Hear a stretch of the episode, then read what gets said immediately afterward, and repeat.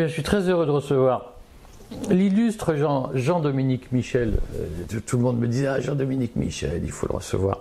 Donc, je le reçois très volontiers aujourd'hui.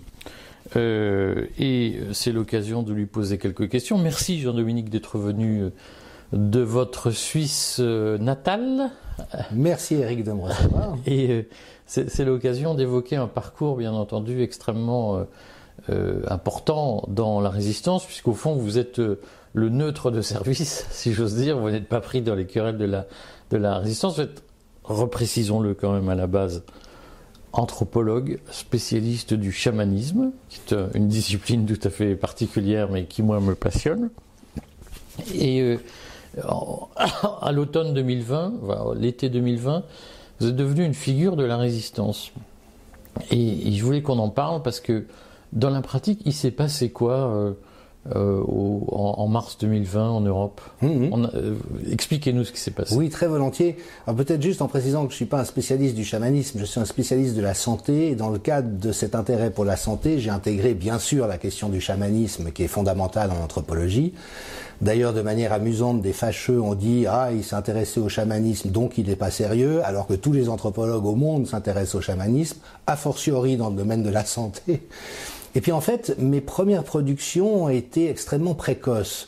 J'ai écrit un article euh, reprenant le, slogan de Didier Raoult suite à la première étude qui montait une réduction de la charge virale en cinq jours avec la trithérapie marseillaise, qui était une bithérapie à l'époque, qui s'intitulait Covid-19, deux points, fin de partie, point d'interrogation, point d'exclamation, où je donnais tous les contours de l'épidémie tels que mes connaissances en santé publique me permettaient de les évaluer. Et donc, disant en substance, c'est une épidémie normale, elle a euh, une létalité particulière sur des groupes à risque, mais qui représentent un très petit pourcentage de la population. Et les bonnes pratiques en santé publique dans ce genre de cas, c'est de laisser la population vivre le plus normalement possible, laisser les médecins généralistes, avec les moyens du bord et les remèdes disponibles, faire un premier rideau, renforcer la, la capacité hospitalière, mais surtout ne rien imposer de toutes ces mesures qu'on appelle techniquement non pharmaceutiques, c'est-à-dire les confinements, le port du masque, la distanciation sociale, euh, les, systèmes de traçage numérique euh, sur smartphone, dont on sait que ça ne sert à rien, mais que ça provoque énormément de dégâts sur la population. Et donc cet article a fait 4 millions de lectures en quelques jours, notamment repris sur des blogs de Mediapart, et ça m'a jeté un peu dans la lumière.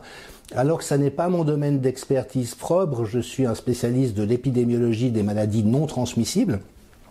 Mais ce sont évidemment les mêmes, euh, les mêmes processus de réflexion et les mêmes connaissances accumulées. Donc ça m'a permis d'y voir très clair très rapidement, d'avoir une certaine audience, mais avec une question en retour qui reste poignante à ce jour, c'est qu'est-ce qui fait qu'un anthropologue modeste sur le plan de sa notoriété et de sa crédibilité et notamment de sa reconnaissance académique a été le premier à dire des choses vraies et que tous mes collègues et confrères n'ont pas suivi. Il y a eu un silence dans le, dans le monde de la santé publique et de l'épidémiologie et de l'anthropologie médicale qui a été assourdissant pratiquement jusqu'à ce jour, à quelques exceptions près, Dieu merci.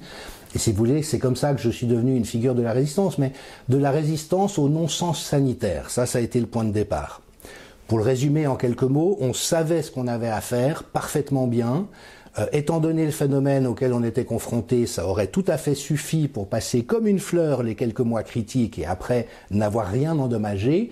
Alors que ce qu'on observe aujourd'hui, c'est que ces mesures qu'on savait inefficaces, qui ont été inefficaces et dont on peut valider aujourd'hui qu'elles ont été inefficaces, ont causé des destructions majeures, a fortiori sur le tissu économique et social. Et j'avais prédit le fait qu'il y aurait des dizaines de milliers de, de faillites de PME, et que si on voulait détruire les forces vives d'un pays, on ne s'y prendrait pas autrement, ce qui n'était quand même pas a priori le, la finalité première d'une politique sanitaire. Donc ça, ça a été, si vous voulez, le point de départ de mon opposition, qui était vraiment technique et sanitaire. Et puis après, j'ai vu émerger d'autres motifs qui progressivement m'ont conduit dans le sens d'une euh, d'une opposition ou d'une décidence beaucoup plus politique ou, euh, ou civilisationnelle, j'ai envie de dire, parce que dès lors qu'on surmonte la première impression que tout ceci a pu se produire par erreur, parce que c'est des gens maladroits ou un peu incompétents à la tête de l'État, ce qu'on s'est tous dit dans un premier temps, eh ben on est obligé malheureusement d'envisager et même de constater qu'il y a un agenda précis qui est mis en œuvre, que ça a été une stratégie du choc comme l'appelle Naomi Klein, mais la succession de répétitions d'erreurs et d'amplification des erreurs dans une direction qui par ailleurs avait été totalement annoncé par exemple par Jacques Attali, par Klaus Schwab du Forum économique mondial ou Bill Gates. ils disent ouvertement les choses, la réalité suit alors même que c'est surtout pas ce qu'il faudrait faire par rapport au problème invoqué. Donc aujourd'hui, effectivement, je me sens dans une résistance beaucoup plus large. Alors euh, concrètement, euh, dans cet agenda, il y a quoi? Alors, c'est un point de questionnement, j'ai envie de dire. Pendant très longtemps, j'ai été très réticent quant aux questions de dire, alors, comment dirais-je? Vous savez qu'on s'est tous fait taxer de complotisme, et évidemment que c'est à mourir de rire, parce que la corruption aujourd'hui est généralisée dans le domaine de la santé. Et qu'est-ce que la corruption, si ce n'est des conspirations et des complots? Donc voilà, il y avait quelque chose d'amusant, si ce n'est que malheureusement que ça a eu une portée par rapport à l'opinion publique. C'était une manière de braquer l'opinion qui était paniquée contre des ennemis. Et vous aurez observé qu'on nous a associés même au virus. Donc au fond, on est les complices du virus qui contribuons à mettre. Le voilà, virus. nous sommes le virus. Et ça, évidemment, que c'est extraordinairement efficace en termes d'ingénierie sociale. Maintenant, il y a des conspirations chroniques dans le domaine de la santé et notamment avec ce phénomène qui a été identifié de longue date, que les politiques de santé ne servent plus l'intérêt de la population, mais des intérêts économiques particuliers, qui ont infiltré toutes les instances de décision. Et c'est pas moi qui le dis, c'est la Chambre des communes britanniques, c'est le Sénat français, c'est l'ONU, c'est la Commission européenne, c'est les revues médicales, pour dire que les dés sont pipés et que la priorité d'une réponse sanitaire est de faire fructifier de manière honteuse et au mépris des besoins de la population les intérêts d'une industrie qui est devenue hors de contrôle. Donc ça, on le sait. Et en ce qui me concerne, dans un premier temps, ça a presque été une, hypothèse suffisante. Alors il y avait des gens qui me disaient oui, mais il doit y avoir un plan parce qu'on voit que les élites, le gouvernement mondial. Alors j'écoutais ça d'une oreille ouverte parce que c'est important pour moi de ne me fermer à aucune hypothèse. Mais comme je ne suis pas dans mon cœur de métier et de compréhension, vous voyez, j'étais un peu de réticence. Mais euh, l'hypothèse de, la corruption, elle est suffisante. Et puis aujourd'hui, je suis obligé d'aller plus loin, et notamment à la faveur d'une révélation, alors de nouveau, qui était constatable depuis le début, mais j'ai été le premier à, publier en français un article américain, je crois que c'était en juillet 2021, qui au fond s'est posé la bonne question, puisque tous les gouvernements, et l'OMS savait que faire face à une pandémie. Et je rappelle, en 2006, l'OMS rappelle, rappelle, toutes ces mesures non pharmaceutiques sont inefficaces et dangereuses, il ne faut surtout pas les utiliser. Quelles mesures non, non pharmaceutiques? Bah, C'est le confinement, euh, la distanciation sociale, le port du masque, les systèmes de traçage, les fermetures de frontières et les passes sanitaires ou vaccinaux. C'est quand même extraordinaire. Tout ça, on sait que ça sert à rien et qu'il faut surtout pas le faire c'est dit, enfin renommé en 2006, c'est rappelé dans tous les plans pandémie, et en 2019, l'OMS le rappelle à nouveau.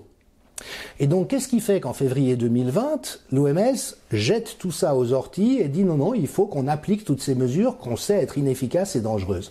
Et en fait, on peut retracer historiquement un changement qui a circulé par deux voies principales. La première, c'est l'OMS elle-même, et euh, j'ai répertorié toutes les étapes, mais grosso modo, les émissaires qui ont vu le régime euh, dictatorial chinois confiner la province du Hubei se sont dit ah c'est totalement inhabituel, d'habitude c'est pas ce qu'on fait, c'est bizarre comme réponse. 15 jours plus tard, ils disent ah non mais finalement c'est bien parce que ça a quand même coupé l'épidémie et encore 15 jours plus tard, ils disent c'est ce qui doit être appliqué dans le monde entier. Alors même que ça piétine tout ce qu'on sait et qu'une épidémie de toute manière elle passe en quelques semaines. Et puis l'autre voie, donc à partir de ce moment-là, l'OMS a commencé à militer pour ces mesures absurdes et, totalement attentatoires aux droits et libertés fondamentales, privées et publiques, mais aussi à la santé publique. Parce que ce dont on est en train d'avoir la confirmation aujourd'hui, c'est que ça a fait flamber les problèmes de santé de manière générique, sans bénéfice sur le Covid, ce qui est quand même pas exactement euh, euh, le résultat qu'on souhaiterait obtenir. Et l'autre voie, le docteur Anthony Fauci, qui a été le maître d'œuvre euh, de la réponse sanitaire américaine, qui est le, le, le centre de la corruption institutionnelle aux États-Unis, vient de révéler sous serment dans l'audition de 7 heures qu'il a subi face au procureur de la Louisiane et du, et du Missouri, qu'en fait son adjoint était allé en Chine en février 2020, avait trouvé très bien ce que faisait la dictature chinoise et avait décidé d'implémenter ce modèle aux États-Unis, de nouveau à l'encontre de tout ce qu'on savait devoir faire. Donc qu'observe-t-on aujourd'hui? C'est que depuis le début, c'est la Chine qui teste des réponses inhumaines attentatoire à la dignité et aux droits, contre-productive sur le plan sanitaire, inacceptable sur le plan des valeurs et, de ce qui fonde la civilisation, et que désormais il y a un certain nombre d'influenceurs majeurs en Occident qui ont le pouvoir de déterminer les politiques, qui disent c'est exactement ça qu'il faut implémenter chez nous. Et si on observe l'architecture objective de ces relais, bah c'est l'OMS d'un côté mais dont on sait qu'elle est lourdement noyautée par les intérêts privés, et notamment les fondations de Bill et Melinda Gates et la fondation Rockefeller. Ronnie Broman, euh, ancien président de Médecins sans frontières, a dit récemment la corruption de l'OMS aujourd'hui est monstrueuse entre la Chine, les fondations privées euh, et, les, laboratoires pharmaceutiques. Donc voilà, et euh, notamment les fondations Gates une enquête récente des médias politico et d'Ivelt, qui sont pratiquement les seuls à avoir osé enquêter sur ces réalités, sont arrivés à la conclusion que ce sont les quatre ou cinq fondations de Bill Gates qui ont déterminé la réponse sanitaire de l'Occident à la pandémie par le truchement de cabinets de conseil comme McKinsey en français ou McKenzie en anglais, on prononce des deux manières, qui ont conseillé tous les gouvernements de la même manière, tout en étant engagés par Pfizer et en étant extrêmement proches de Bill Gates. Et Politico et Die Welt ont posé la question est-il normal qu'un informaticien euh, phobique et névrosé euh, puisse, gentil pour Bill Gates. puisse décider de la réponse sanitaire des États alors que c'est pas son métier, c'est pas son mandat Et l'article conclut que cela a été fait sans surveillance pertinente des États. Alors là, on a quand même des figures. Et puis la dernière qu'il faut. Euh, je vous coupe, mais comment on explique cette influence euh, proliférante de Bill Gates sur, euh, sur les États? Alors. Là encore, il y a un recoupement que je ne m'explique pas à ce stade. Alors, étant donné que vous êtes bien plus compétent que moi dans ces domaines, peut-être pourrez-vous, peut-être pourrez-vous m'éclairer, mais c'est que, vous savez, il y a un problème qui a été soulevé de longue date, et c'est dit des connaisseurs dont je ne fais pas partie, mais c'est qu'au fond, la Chine a infiltré les élites occidentales à un niveau beaucoup plus profond que ce qu'on imagine. Et notamment par le biais de financement. Donc il finance par exemple l'Imperial College à Londres, qui est ce, cercle de production euh, de, de, fraude scientifique pour faire paniquer la population. Il finance le Job Hopkins Institute aux États-Unis. Il finance Drosten en Allemagne, qui est celui qui a lancé la mode des PCR. Il finance des universités, il finance des médias. Et Gates, c'est exactement le même organigramme. Il finance tout partout. Et d'une manière d'ailleurs où le retour sur investissement pour lui est phénoménal. Donc on croit que c'est de la philanthropie, c'est-à-dire qu'il dépense de l'argent pour faire du bien à la population, mais on voit qu'il y a un retour sur investissement, semble-t-il, de 20 dollars qui rentrent pour un dollar dépensé. Donc en plus, ça fait le contraire de l'appauvrir. Et donc le Parti communiste chinois et les fondations Gates d'un autre côté, aujourd'hui, euh, ont une influence majeure sur les médias, les universités et les autorités de santé. Pourquoi est-ce que comment ça s'est fait? Je pense qu'il y a eu une série de garde-fous, notamment éthiques, qui ont été euh, simplement éjectés ou qu'on a fait exploser en cours de route. Et comme aujourd'hui, notamment les équipes de recherche dans les universités sont contraints d'avoir des financements privés complémentaires aux financements publics qu'ils peuvent obtenir, ça veut dire qu'ils sont dépendants des milieux privés Pharma et Fondation Gates. évidemment que si en tant que chercheur ou scientifique, vous vous mettez mal par rapport à ces pouvoirs, ça veut dire que votre carrière est grillée. C'est ça la notion de corruption systémique. C'est pas forcément que vous touchez des millions de dollars à planquer dans des paradis fiscaux, encore que ça existe, notamment pour des médecins influenceurs, key mhm. opinion leaders. Mhm. On sait qu'il y a des comptes cachés alors vous savez, il y a ces listings où ils disent Gilbert Deré a touché 50 000 euros, Karine Lacombe a touché 20, 000 euros. En réalité, des, bonbons, des sucettes. Des bonbons. Mais ce qu'on sait par ailleurs, c'est qu'il y a des comptes au Panama et aux îles Caïmans et ailleurs où il y a des millions de dollars qui sont versés. Donc bon. Oui, mais attendez, parce qu'il faut préciser, nous sommes sous le coup de la loi de 1881. Est-ce que vous nous dites, Jean-Dominique, que Karine Lacombe ou... Non. Absolument ont pas. des comptes au Panama. Non, non, Enfin, il faut être pas. bien précis sur le Justement, sujet. Je, je dis qu'on sait que les key opinion leaders sont souvent achetés par l'industrie pharmaceutique de multiples manières, dont ces comptes au Panama, ou une autre manière que John Virapen, qui est un ancien cadre de chez Lilly pour la Suède, a révélé, qui est vraiment déchirant quand on y pense. Un autre très grand scandale sanitaire qui est en train d'être révélé actuellement, c'est celui qui touche les antidépresseurs. Et notamment, toute une théorie avait été avancée disant que la dépression était due à une baisse de dopamine dans le cerveau. Et donc, on a promu des inhibiteurs de recapture de la sérotonine pour rééquilibrer ces systèmes-là en disant c'est la voie à suivre. C'est quel médicament, par exemple? Bah, c'est euh, c'est les antidépresseurs de nouvelle génération, ouais. ISRS. Et euh, ils ont été euh, vendus littéralement comme du chewing-gum à la population, qui va mal, mais pour d'autres raisons, pas à cause d'un déficit de, de- sérotonine. Et récemment, on a pu montrer que cette hypothèse était fausse sur le plan, sur le plan médical. Mais par ailleurs, que quand la science est, est ramenée aux données honnêtes, le seul impact des antidépresseurs avérés, c'est que ça éteint la libido et ça fait flamber le risque suicidaire, en particulier chez les jeunes. Et ce que John Virapen, dont ça a été le boulot pendant certaines années, avant qu'il se soulage de la conscience en écrivant à ce sujet, a révélé, c'est que quand un jeune qui prenait des antidépresseurs commettait un suicide et qui avait le risque que la presse en parle, des professeurs d'université étaient achetés 50 000 dollars la déclaration pour signer un texte fait par les pharma disant il n'y a aucun lien direct avéré et ce serait une fausse piste que d'imaginer que. Non mais vous imaginez, des profs d'uni qui touchent 50 000 dollars pour cacher la réalité d'un risque que la vraie science documente.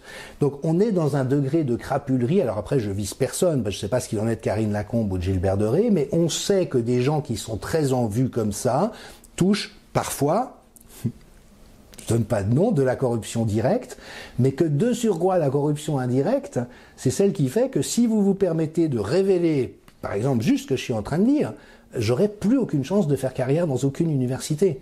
Parce que si je m'aliène les milieux privés, ça veut dire que je peux pas faire euh, hein, cette convergence de fonds privés et publics.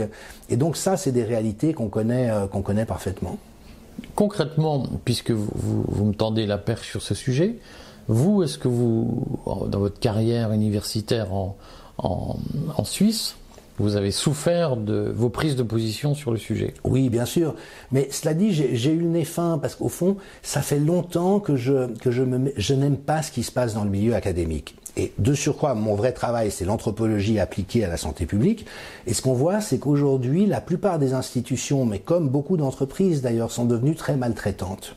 Et donc on voit tous les indicateurs de souffrance, notamment psychique, augmenter depuis des années, et a fortiori dans les facultés de médecine ou de psychologie qui sont les moins bien lotis. Donc aujourd'hui, il y a une maltraitance systémique dans les facultés de psychologie qui fait que ça met la santé mentale des étudiants en psychologie en difficulté, ce qui est quand même assez extraordinaire sur le plan du principe. Donc si vous voulez, j'ai eu une carrière assez intéressante et prestigieuse dans le sens où j'ai souvent été invité pour présenter mes travaux dans des universités, vu que je crois qu'objectivement ils présentent de l'intérêt, mais j'ai soigneusement veillé à ne jamais être inscrit dans une université pour les raisons que, je vous indique, ce qui m'a donné une entière liberté de parole et de mouvement. Cela dit, euh, ma parole un peu contrarienne, comme on dirait en, en américain, a été extrêmement appréciée jusqu'en 2020.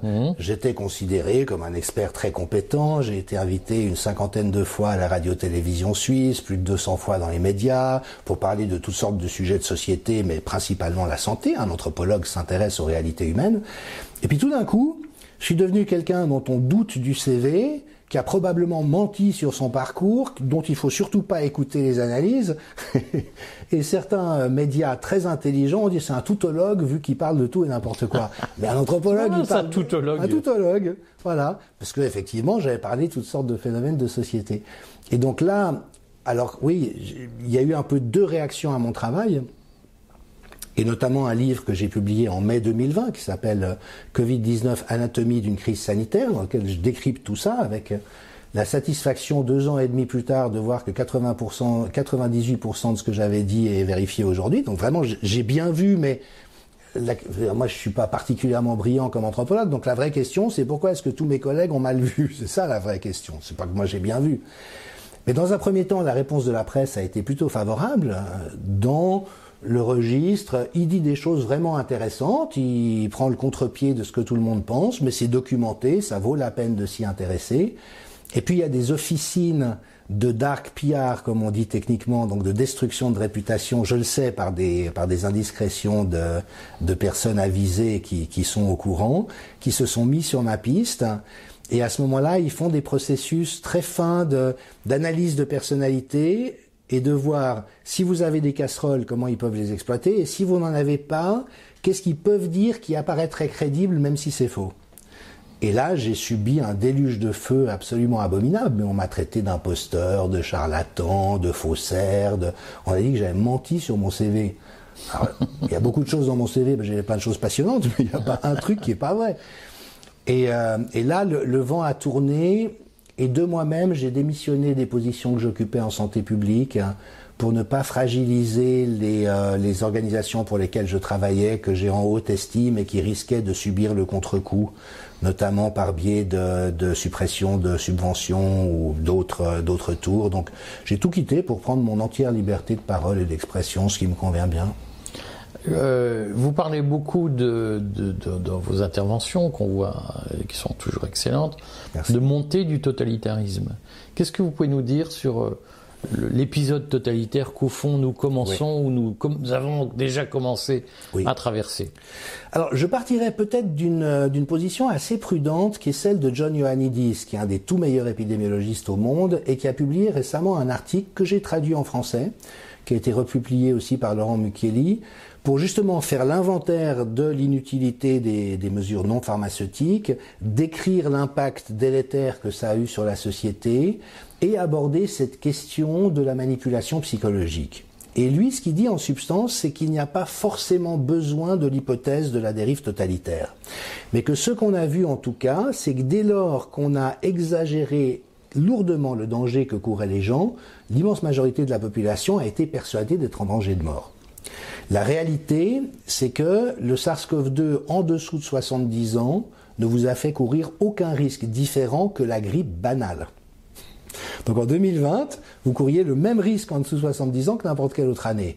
Mais on a tous cru de bonne foi, étant donné les messages bombardés par les médias et les autorités, qu'on était en danger de mort.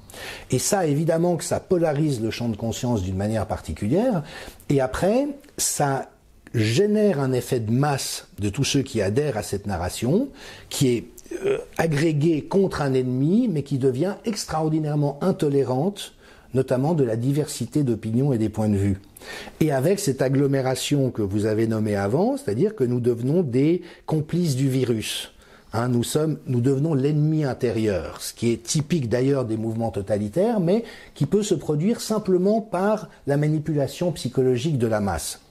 Et donc là, on a vu tous ces processus tout à fait détestables de stigmatisation de certains groupes, les complotistes, alors que des complots, il y en a partout, les anti-vax, alors que c'est pas un vaccin comme les autres et que même les vaccins habituels posent toutes sortes de questions qui vaut la peine de poser.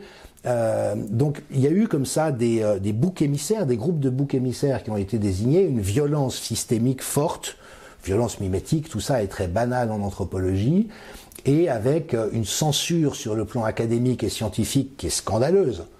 Parce que euh, toutes les idées novatrices et intelligentes ont, sont toujours apparues comme étant hérétiques pour commencer.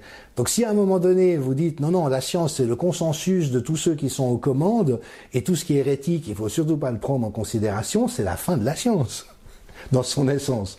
Mais bon, c'est quand même ce à quoi on a assisté. Donc je dirais ça de nouveau c'est l'hypothèse à minima. Et John Ioannidis montre comment l'intelligence collective a été mise en échec, comment tous les systèmes étatiques, de nouveau, qui avaient été bien foutus de gestion des urgences, comme on les appelle, avec notamment des boucles de rétroaction, de feedback et de réflexivité. On croit devoir prendre des mesures, on les applique. Qu'est-ce qu'on observe? Comment est-ce qu'on tient compte du résultat de nos observations pour faire évoluer nos politiques? Vous voyez, toute cette granularité, euh, toute granularité pardon, et cette sensibilité a été perdue. Et puis l'autre hypothèse qui est plus dérangeante, mais dont je suis à titre personnel plutôt convaincu aujourd'hui, c'est l'hypothèse forte pour moi, c'est qu'il y a effectivement des forces euh, de manipulation psychologique et d'ingénierie sociale qui savent ce qu'elles font et qui ont entraîné ce qui a toutes les caractéristiques du déferlement totalitaire. Alors, pour en donner juste les grandes lignes en quelques mots, euh, déjà, il faut savoir que c'est pas un régime. Une dictature ou une tyrannie, c'est des régimes politiques, et notamment euh, la dictature, c'est quand euh, on suspend la répartition normale des pouvoirs entre les trois pouvoirs pour les concentrer dans les mains de l'exécutif. Conseil défense secret de l'Élysée, on est quand même un peu dans ce registre-là. Donc pour moi, on a été dans une dictature sanitaire au sens littéral du terme. Mais le totalitarisme, c'est pas un régime, c'est un système. Et c'est un système qui vise à transformer la population dans sa diversité en une masse homogène, qui pense la même chose, qui est polarisée dans la même direction et qui s'attaque impitoyablement aux décidants, avec comme particularité complémentaire que ce sont des systèmes délirants. C'est-à-dire qu'ils ne tiennent plus compte de la réalité. Ils sont psychopathologiques. Alors, euh, Peut-être pour prendre un peu de recul, Solzhenitsyn en donne un très bel exemple, hélas dans l'archipel du Goulag, où il expliquait que la planification agricole stalinienne était tellement mal foutue qu'il y avait régulièrement des mauvaises récoltes, mais comme la planification agricole stalinienne ne pouvait pas être mal foutue, il fallait trouver une autre raison, et c'était les, les saboteurs anti-révolutionnaires qui étaient coupables. Et donc les chefs d'exploitation des régions où il y avait des mauvaises productions, se faisait euh, éjecter en camp euh, de travail à chaque fois qu'il y avait une mauvaise récolte, on en nommait d'autres à la place, parce que le système ne pouvait pas tenir compte de la réalité. Et c'est là où aujourd'hui on est dans cette extraordinaire configuration où on voit des gens délirer, mais avec ce délire résonnant typique de la paranoïa collective en l'occurrence. De nouveau, pour donner juste un exemple, vous savez que la trithérapie préconisée par Raoult visait à faire baisser de manière précoce la charge virale pour ne pas arriver dans la phase vasculaire.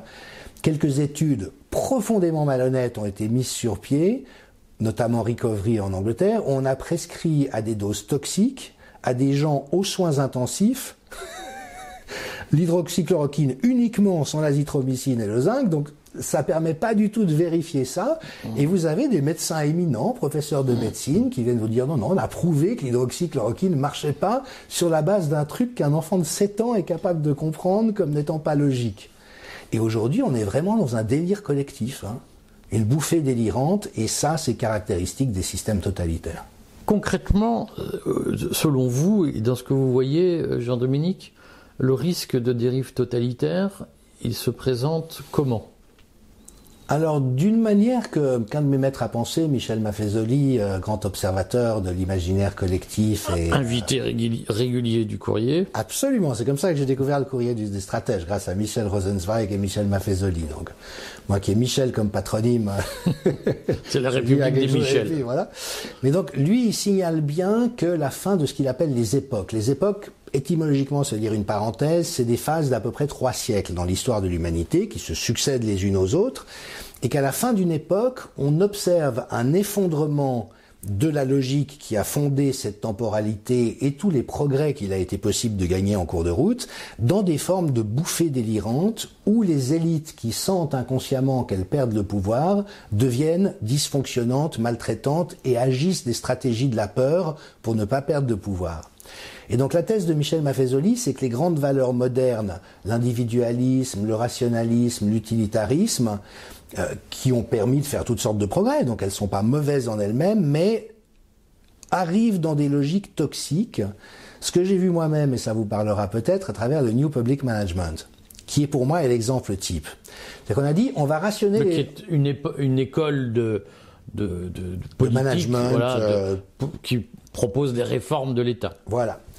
Et en fait, en appliquant des instruments qui peuvent être justes sur le papier, mais ne le sont pas dans la réalité. Et moi, je l'ai vu de manière répétée dans les hôpitaux, avec des programmes qui inspiraient de ça, disant on on va réduire les coûts sans porter atteinte à la qualité. Mais étant donné que ce sont des systèmes qui sont extraordinairement réducteurs par rapport à la complexité humaine, dans les faits, ce que ça a fait de manière systématique dans ce que j'ai observé, c'est que ça a fait flamber la, souffrance au travail du personnel. Et les deux conséquences directes de ces processus, enfin de ces réalités, c'est que l'absentéisme explose et que les gens démissionnent, ce qu'on appelle le turnover. Et donc des programmes qui étaient censés, en ce qui concerne les hôpitaux universitaires de Genève, économiser 15 millions de francs, ont généré plus de 45 millions de dommages dans les réalités que j'indique. Donc vous voyez, ça pour moi c'est ce que j'ai appelé l'imbécilité technique. C'est-à-dire que c'est de la technique.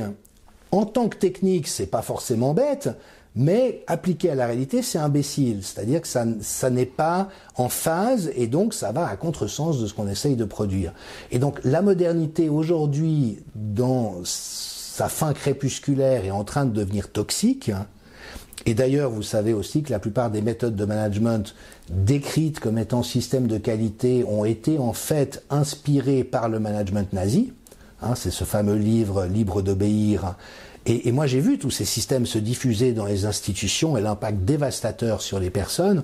Donc la modernité, vous voyez, est en, est en plein effondrement et en pleine déliquescence, mais les élites au pouvoir entrent dans ces postures complètement euh, déraisonnables, mais qui surtout trahissent leur responsabilité première.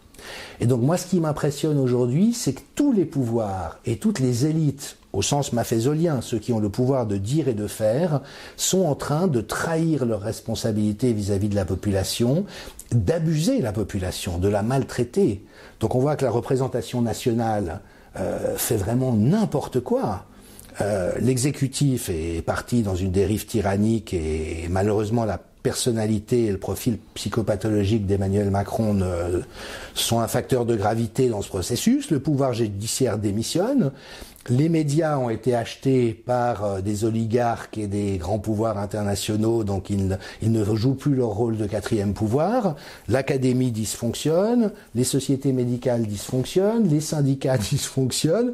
Donc c'est comme si dans le temps que nous vivons, il n'y a plus rien qui tienne la route de ce sur quoi nous nous sommes appuyés tant bien que mal pour faire société. Et c'est une période qui évidemment est d'une part assez terrifiante à cause de ce chaos extrême et vraiment on a l'impression de voler sur la tête. Hein avec quand même des risques de crash, euh, mais là encore, vous en savez plus que moi sur les dimensions financières, monétaires et économiques. mais aussi, comment dirais-je, euh, ce côté que c'est naturel pour la fin d'une époque. Et j'ai eu le plaisir de discuter avec Michel Maffezoli tout récemment. Il me disait ne pas être inquiet. C'est comme ça à la fin de chaque époque. Et cette envie, cette aspiration à une société qui soit beaucoup plus juste, beaucoup plus euh, équitable, pas égalitariste, équitable, voilà, où les gens qui en ont vraiment besoin soient vraiment aidés, où les gens qui sont vraiment créatifs ou entreprenants puissent avoir l'espace de le faire, où l'État veille à la bonne marge des choses, mais sans devenir bureaucratique ou envahissant, mais sans disparaître non plus pour que ça soit la loi de la jungle entre des groupes multinationaux. Enfin, vous voyez, cette espèce de, de représentation d'une société de bon sens où il ferait bon vivre, et moi qui euh, suis à peu près de la même génération que la vôtre, je rappelle souvent que j'ai grandi dans la France des années 70 et que c'était l'insouciance. C'était la joie de vivre, on vivait bien à cette époque. Et qu'est-ce qui s'est passé en 50 ans? Il y a eu un ensemble de dérèglements, mais au sein de ce mouvement décrit par Maffezoli, et donc je dirais que je suis un peu mi-figue, mi-raisin, je suis mi-optimiste, mi-pessimiste. Mhm. Chose qui m'inquiète, c'est que j'ai l'impression que pour qu'il y ait vraiment un réveil des consciences, il va quand même falloir aller beaucoup plus loin dans, dans, l'atteinte aux personnes et notamment à leurs moyens de subsistance. Mais je me promenais dans Paris, moi qui viens de Genève, et, je, me, je me disais, mais à quel point le bâti reflète la grandeur qu'a eu la France? Qu'a eu. Qu'a eu. Et qu'elle n'a plus. Et c'est un écrivain, je ne sais plus lequel, qui disait que le vrai exil, c'est pas de vivre à l'étranger, c'est de vivre dans son pays et ne plus rien reconnaître de ce qu'on y aimait. Et je crois qu'on est là. Alors c'est à la fois très violent, inquiétant, et puis peut-être prometteur d'un renouvellement pour enfin bâtir une société digne de ce nom, qui favorise la créativité individuelle et l'esprit d'entreprise tout en respectant la dignité et les besoins de chacun, ce bon équilibre qu'on n'a jamais trouvé au fond. Ou peut-être sous De Gaulle qui quand même disait des choses intéressantes autour de ça sur euh, sur la gauche et la droite. Alors il y avait un côté un peu démagogique, mais j'ai l'impression qu'il y avait quand même une représentation d'une famille nationale au sein de laquelle chacun avait sa place, où il fallait gérer des équilibres, mais veiller à ne pas laisser s'instaurer des déséquilibres trop criants. Est-ce que la Suisse peut-être un modèle de reconstruction Elle aurait pu être, Eric, mais la Suisse n'est plus la Suisse depuis quelques années. Euh, et malheureusement, les sept sages, comme on les appelle, mais qui se transforment de plus en plus en sept nains de jardin, donc ce gouvernement collégial, aujourd'hui est totalement asservi à l'OTAN. Donc on a, on a bazardé notre neutralité, mais comme ça, du jour au lendemain. En adoptant des sanctions encore plus fortes que l'Union européenne. Faut le faire quand même contre la Russie et en prenant position unilatérale pour l'Ukraine. Euh, moi, je, le dis, je suis neutre dans cette affaire. C'est toujours les populations qui meurent quand les euh, chefs d'État décident de faire la guerre. Mais attribuer uniquement à la Russie euh, la responsabilité de ce conflit, c'est complètement absurde et injuste. C'est révoltant même. Il y a tout un historique et où les défaillances européennes dans leur rôle d'arbitre ont été gravissimes. Donc il faut vraiment mettre les choses à plat. Donc la Suisse a bazardé sa neutralité et maintenant on voit alors le ministre de la Santé et de l'Intérieur qui tombe dans les bras de Klaus Schwab à la première occasion, dont le projet de société, là encore vous en avez parlé beaucoup mieux que moi, est, profondément délirant, malsain, inhumain, euh, euh, d'une toxicité épouvantable. Et donc aujourd'hui, la classe politique entière en Suisse, y compris à part le parti nationaliste Union démocratique du centre, qui est un peu votre Front National, mais avec des racines agrariennes beaucoup plus lointaines, donc c'est une droite conservatrice, patriotique, qui pour moi, en tant que progressiste, pendant longtemps a été un peu le repoussoir, mais qui aujourd'hui a défendu les positions les plus raisonnables donc on se retrouve aussi dans cet effondrement du centre. Pasolini l'avait dit, vous savez, moi j'ai fait une courte carrière politique chez les Verts, parce qu'à l'époque ça paraissait être un bon projet, puis il y avait cette ambition de dépasser le débat droite-gauche, pour vraiment réfléchir intelligemment la complexité des choses. Mais je m'aperçois avec horreur qu'aujourd'hui les plus fascistes de tous les partis, c'est les socialistes et les Verts. Les socialistes sont les seuls à avoir imaginé imposer une obligation à la population entière pour un produit expérimental. C'est monstrueux. Et donc on voit cet effondrement du centre qui est devenu fasciste, et du coup c'est les extrêmes qui sont raisonnables, ce qui est exactement le contraire de la configuration politique habituelle. Mais ce qui donnerait raison à Pasolini, qui avant sa mort avait prophétisé le prochain fascisme sera antifasciste. Et aujourd'hui c'est cette bien-pensance écolo bourgeoise centre-gauche, centre, centre-droite, euh, qui est en train de se laisser aller à adhérer à un projet euh, de société, si on ose appeler ça comme ça, qui est juste monstrueux, mais totalement enivré du fait que c'est la tyrannie, le camp du bien, et donc qu'ils peuvent se permettre toutes les tyrannies. Donc la Suisse, malheureusement, n'est plus un modèle, mais à l'origine, elle l'était. C'était vraiment, vous savez qu'historiquement la Suisse s'est créée en réaction contre le Saint-Empire romain germanique. C'est pas des juges euh, romains ou germaniques qui vont venir juger nos réalités. C'est nous, paysans de montagne. Et donc ces, coriaces communautés de montagne ont foutu des trempes aux armées de l'empereur et, et, gagné leur dignité. Guillaume Tell a refusé de se mettre à genoux devant le chapeau du bailli en disant je ne me mets à genoux que devant Dieu voyez, c'est ces valeurs-là. Et moi, je rêverais, une vraie Europe digne de ce nom ressemblerait à ça. Vous savez, j'ai fait partie d'associations euh, européennes où il y avait des délégués de tous les pays, tous les pays. Mais rien n'est plus génial que quand les Belges sont des Belges, les Italiens des Italiens, des Espagnols des Espagnols, des Suisses des Suisses, des Français des Français. C'est là où on s'éclate.